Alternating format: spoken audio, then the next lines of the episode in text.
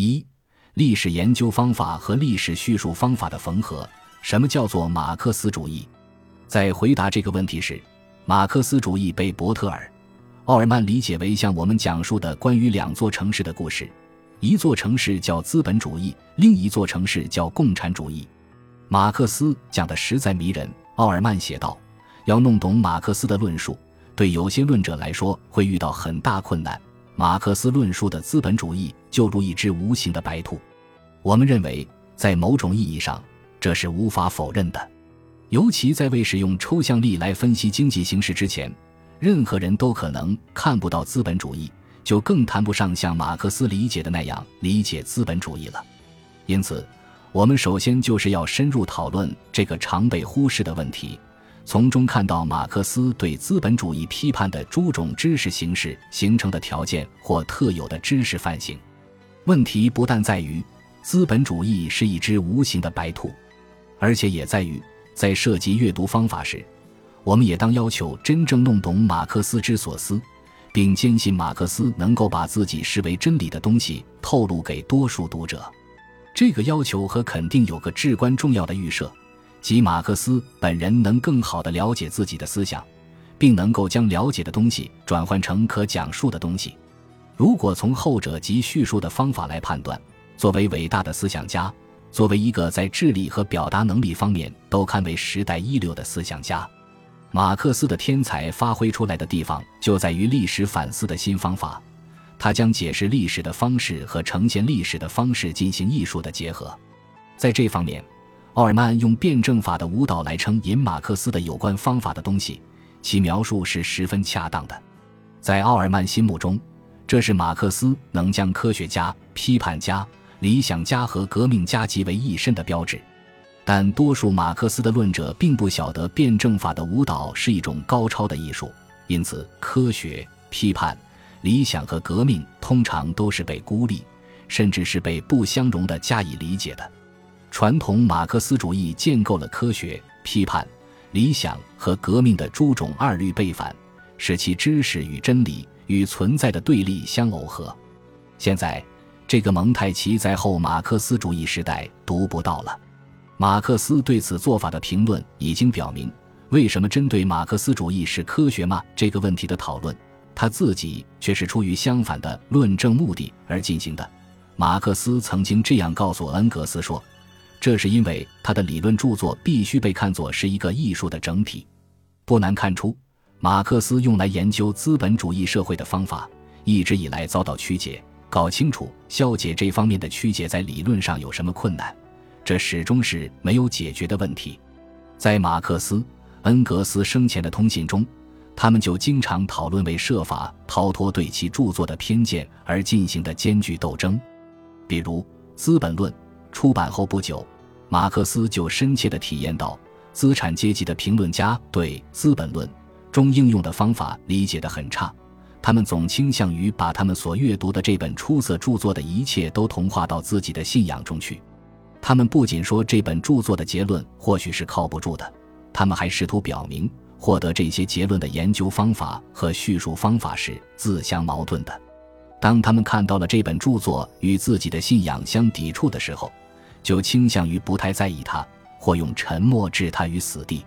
当这种策略不合时事时，他们就会把表达异端思想当作一种偏离而予以责备。另一方面，如果他们在阅读中看到了这本著作中反复出现的熟悉的看法，就会把那种看法归附于马克思，并使其变得无关紧要。所以毫不奇怪，他们往往不谈著作本身，而大谈马克思以及他为什么会犯错误。这里牵涉的核心问题是，关于对马克思方法之行而上学的责备，涉及自他那个时代以来就一直存在的对其知识范性的批评。所谓研究方法和叙述方法的自相矛盾，仅是他们所提及的马克思的诸多错误中的一种。我在此强调这一点，是因为西方世界的左派知识分子如今开始否定马克思的经济学阐释，因为他们仍然沿袭所谓马克思身上人文主义和科学社会主义的矛盾。可是，我们不能忘记，要确定某位作者可容许或可能出现自相矛盾的限度是很困难的。这些限度之所以不能确定，一个重要的原因是，那类名言为了向读者传达一种真理而意识到自相矛盾的作者，截然不同于那类既没有如此名言也无传达这种真理的作者。在这方面，伊伊考夫曼便是那些不注意区分这两类作者的读者。他之所以责备马克思自相矛盾，认为从叙述方法上看。马克思是最大的唯心主义哲学家，而从研究方法上看，马克思是他的所有前辈都无法比拟的现实主义者，是因为他对马克思辩证法的误解，犯了混淆这两种不同作者的重大错误。马克思认为，回应考夫曼这种责备的最好办法，是从他自己的批评中摘出几段话来。这意味着，假如考夫曼能够严肃而谦虚地看出马克思的这个矛盾。就不能自负地假定自己比马克思本人更理解马克思。相反，他应该假定马克思自己也同样将矛盾看出来了。伟大思想家的矛盾是现实的矛盾。这里我的意思是，要是马克思自己不知道研究方法和叙述方法，就其形式而言总是如此不同，那他就太无知，就比任何人都要无知。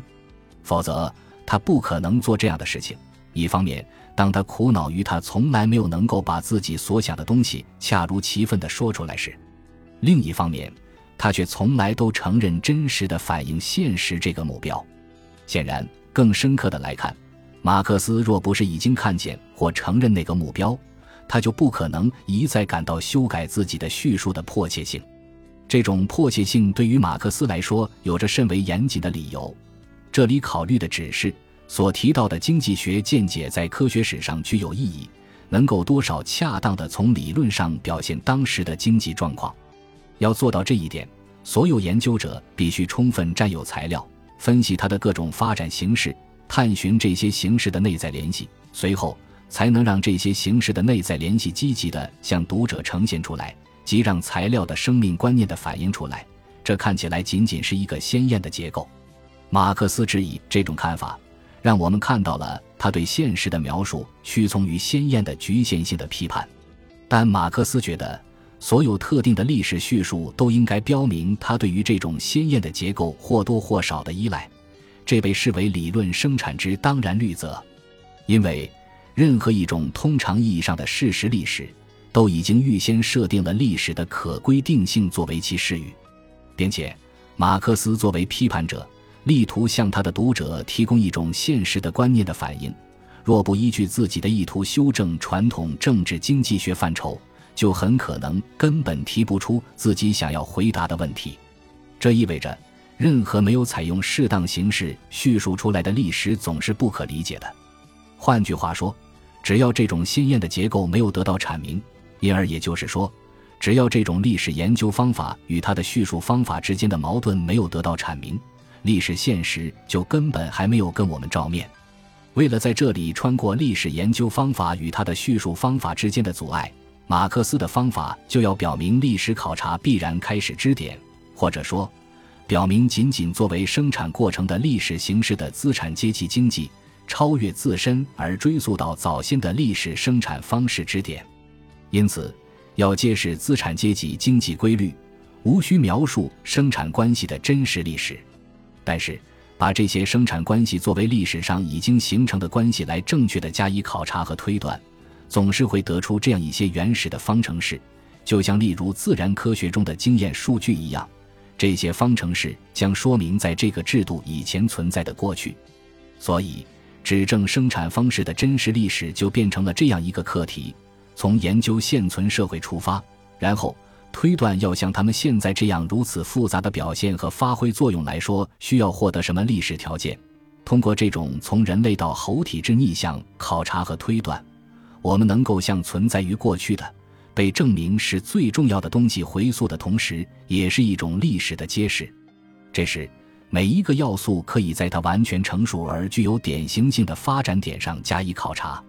这样一种考察摆脱那种仰仗官能或全能的心理学猜测过去会是什么的游戏，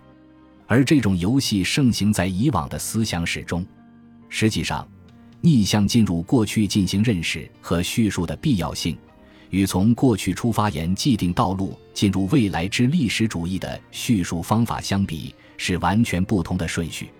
马克思为此曾经批评过经济学家和神学家试图置身于一种虚构的原始状态的解释，他们把应当历史的加以阐明的东西及原始状态中存在的关系当作前提，等于是以某种人为骗局构成体系为前提。当然，在这里，马克思并没有表示说，经济学家们可以脱离一切预设前提去写经济学史。而是批评那种把对人的有限性所做的经验分析误当成对人的无限本质所做的先验分析，以致最终陷入了先验意识论之中。那正是因为就其存在而言，物质资料的生产、人的生命的生产以及语言恰处于先验意识之外，因此它们成了先验意识产生的条件。条件本身就是历史性的，而所谓先验性也是历史性的。一级意识存在随历史建构而变化，依照此理，即使柏拉图的理念论也是商品社会的产物。当然，如果经济学家们预先就已经知道这一点，因而也知道他们所研究的某个既定学说之前提是虚构的，那么他们的研究和叙述就岌岌可危了。但是，经济学家一开始就接受了某些人类基本问题的解决方案。他们的研究和叙述证明的是超时间的真理。马克思之所以能抵制这种真理，恰恰是因为反映现实的运动的观念的发展。只有当叙述方法与研究方法处于一种矛盾关系时，才是可能的。